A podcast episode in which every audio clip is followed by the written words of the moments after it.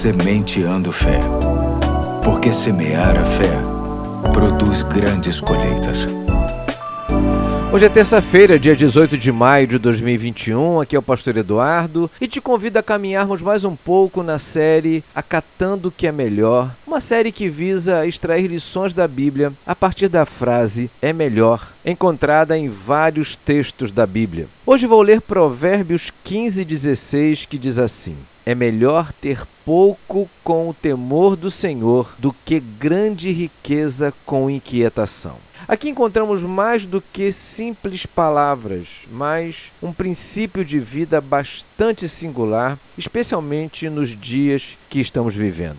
É impressionante o número de informações que recebemos de operações lideradas pelos diversos departamentos de polícia do nosso Brasil, mostrando seus agentes saindo às ruas com mandados de prisão de gente que resolveu enriquecer de forma corrupta ou fraudulenta. Gente que foi capaz de ostentar carros, casas, viagens e bens, tudo financiado com dinheiro adquirido de forma ilegal. Muitos deles estão presos, sendo processados e certamente passarão os piores dias da vida daqui para frente. Gente que hoje passa vergonha e que deixa envergonhados seus pais, cônjuge, filhos, netos. Isso quando também não os comprometem em suas ilegalidades. É gente que ficou rica, mas sabe Deus se tiveram pelo menos alguma noite tranquila de sono. A semente de fé de hoje nos desperta para a consciência de que é muito melhor ter pouco,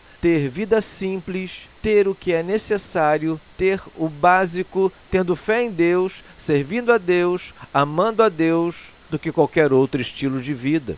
Infelizmente, muita gente não se contenta com pouco e por isso são capazes de vender a sua honra e manchar sua dignidade para evidenciar seus desejos de viver no luxo, na riqueza e no esplendor. Quando atentamos para o que a palavra de Deus nos diz hoje, fortalecemos a ideia de que a nossa liberdade, dignidade, honestidade e fidelidade a Deus são muito caras e por isso precisam ser preservadas a todo custo, ainda que estejamos passando por qualquer privação. Precisamos ficar bem alertas quanto a este assunto.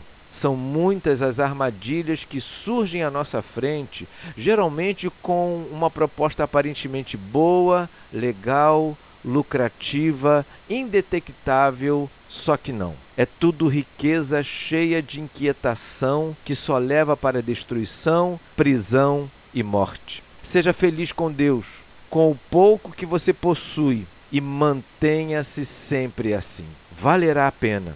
Te trará a possibilidade de, ao partir desta vida, deixar um legado digno de ser copiado pelas pessoas mais próximas. Hoje fico por aqui e até amanhã, se Deus quiser.